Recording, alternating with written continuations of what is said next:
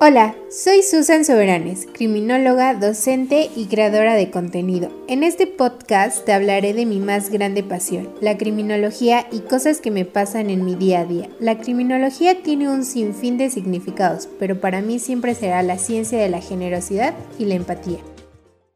Hola rayito de luz, espero que te encuentres muy bien. El tema de hoy será sobre una encuesta que realicé hace unos días en mi Instagram para ver si debatíamos sobre los famosos goteros. Este es un tema que salió hace unos días en las noticias y te explicaré qué son estos goteros. Es un tema que viene desde el 2017 y en realidad era conocido como las goteras. Era o es un modus operandi que utilizaban mujeres para extorsionar a sus víctimas. En la actualidad son tanto hombres como mujeres quienes utilizan este modus operandi para aprovecharse de personas o de sus víctimas. Muchas de las víctimas conocen a sus agresores a través de redes sociales y bueno, todo comienza con una plática, a charlar todos los días hasta que empieza a generarse esta confianza al grado de poder aceptar una cita para conocer a esta persona o conocerse entre sí. Y cuando salen, muchas veces en sus bebidas, cuando están distraídos o distraídas, les echan sustancias tóxicas. Estos delitos no son denunciados y muchas veces por pena o por miedo al que dirán. Y si esto no fuera suficientemente grave, nunca se comunica a los familiares por las mismas circunstancias. El perfil de estas víctimas son de mujeres de 17 a 39 años de edad, muchas son estudiantes, profesionistas, o empleadas. Sin duda alguna este tema es muy delicado y más cuando nos han hablado desde pequeñitos, nuestros abuelos, nuestros tíos, nuestros padres o cualquier persona, incluso en las escuelas, nos dicen que no hablemos con desconocidos, que no aceptemos cosas de desconocidos o que si estamos en una situación de peligro corramos o gritamos.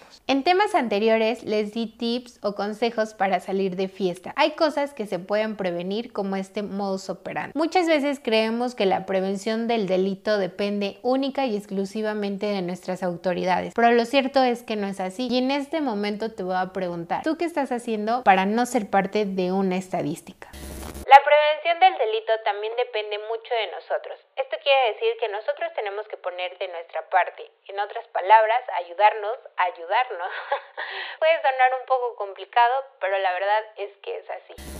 Lo que yo hago para cuidarme es lo siguiente. Uno, yo elijo con quién voy a salir a tomar una cerveza o un café o incluso para salir de fiesta. Yo soy una persona muy sociable y yo creo que muchos ya se han dado cuenta. Me llevo muy bien con las personas, me caen todos muy bien, no tengo problema con nadie. Pero no por este hecho significa que si hoy encuentro a alguien y me hago amiga de alguien en la calle, pues ya me voy a ir de fiesta con esta persona. Tengo un grupo de amigos con los cuales me puedo ahogar en alcohol porque me dan confianza, porque somos un grupo de amigos que nos podemos perder en alcohol, pero en mi caso como mujer me llevan hasta la puerta de mi casa, nos vamos juntos, tomamos el mismo taxi, cosas de este sentido.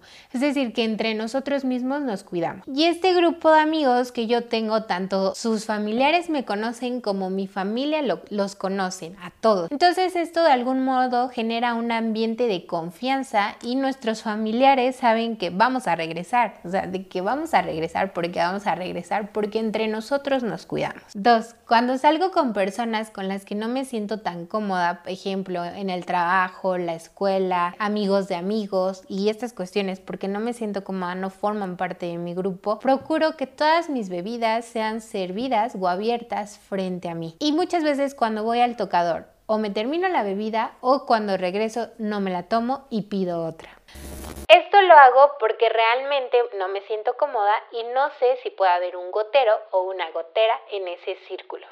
3. No me subo a carros de desconocidos ni mucho menos acepto que me lleven a mi casa. Yo mil veces prefiero pagar un servicio de Uber, por ejemplo, o pedirle a mis amigos que se dedican a esto que me lleven a mi casa. Muchas veces cuando salgo de fiesta o cuando se podía salir de fiesta, le pedía a un amigo eh, a qué horas pasaba por mí, tal cual me recogía en la entrada del lugar, no me tenía que ir a otro lado, me recogía en la entrada del lugar y me dejaba en la entrada de mi casa. Pero era una persona que evidentemente también me daba esta confianza porque bueno, somos amigos y aparte mi familia lo conoce. 4. Siempre comparto mi ubicación en tiempo real, aun cuando vaya con amigos o cuando vaya en un servicio de Uber y pueda ir yo segura, comparto mi ubicación con mis familiares en tiempo real. Esto lo prefiero mil veces y no porque no me siente insegura, sino porque nunca sabemos en qué puede terminar, ¿no? Si el chofer puede ir muy bien manejando, pero a lo mejor puede salir alguien que iba en un estado alto de ebriedad y bueno, pues puede que ahí me quede. Entonces, si sucediera una cosa de cualquier índole, mi familia sabe a partir de dónde buscarme porque tiene mi ubicación en tiempo real. 5. Siempre digo a dónde voy y con quién voy. Esto no es algo que haya aprendido de la noche a la mañana. Confieso que cuando fui adolescente, cuando quería salir con amigos y sabía que a mis padres les daba una espinita mala de estas personas, tenía que inventarme un pretexto. Fui creciendo, fui madurando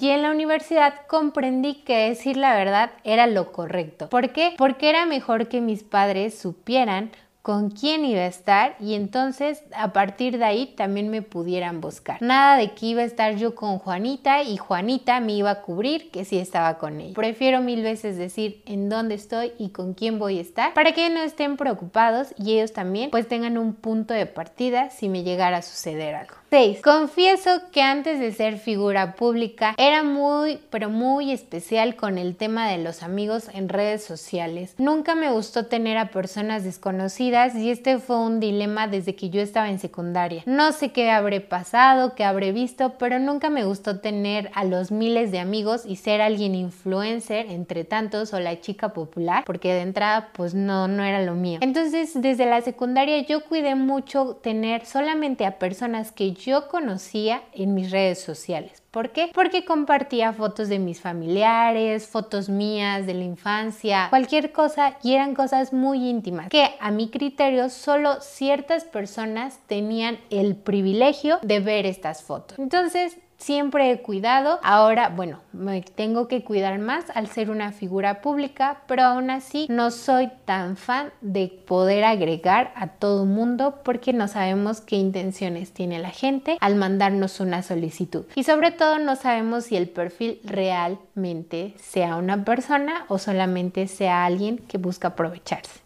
7. No soy fan de conocer a personas sentimentalmente o para una relación en redes sociales. No, no me gusta. Prefiero aprovechar a las personas que tengo en mi entorno, en el trabajo, en la escuela, amigos, amigos de amigos a lo mejor. Pero no soy fan de esta idea de conocer a alguien para tener algo sentimentalmente en redes sociales. Probablemente sea lo que tú buscas, lo que a ti te gusta, pero bueno, si fuera el caso te recomiendo mejor utilizar aplicaciones que se crearon con ese fin. Ojo, el hecho de que estas aplicaciones se creen con esa finalidad no significa que vayas como gorda en tobogán. Tienes que conocer a las personas con toda la precaución del mundo porque ser una aplicación para eso no te asegura que la persona tenga intenciones realmente de tener algo sentimental muy lindo de novela y todo lo que todo mundo quiere. Si te gustan estas aplicaciones o conocer personas incluso por redes sociales, te puedo recomendar lo siguiente. En tu primera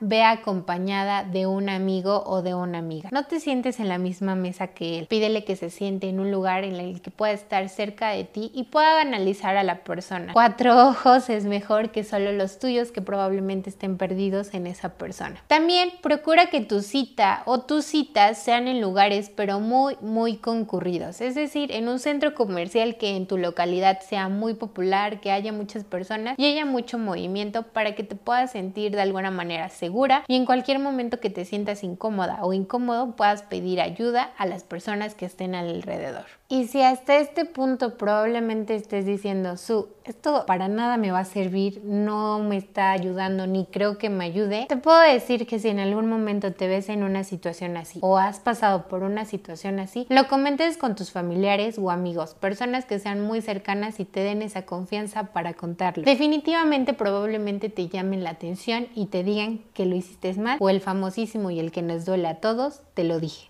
También inicia todo un proceso legal. Empieza con la denuncia y ya dale tiempo a que esto se vaya resolviendo. No lo hagas a través de redes sociales ni trates de hacerlo viral porque no es la solución, aunque pareciera no es el medio por el que se arreglan las cuestiones legales.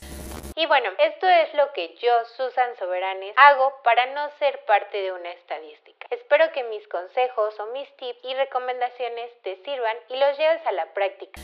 Realmente esto va a cambiar tu vida y vas a tener una perspectiva totalmente diferente. No esperes ser parte de una estadística para cambiar hábitos. Hay cosas que se pueden prevenir. Recuerda que la prevención es de todos absolutamente, no solamente de nuestras autoridades. Si llegaste hasta aquí, recuerda que soy Susan Soberanes, criminóloga por pasión, youtuber por afición. No olvides seguirme en mis redes sociales, Facebook como su tips oficial, en YouTube como su tips e Instagram como susan.soberanes. Y por supuesto aquí en Spotify. Nos vemos en el siguiente episodio, Rayito de Luz.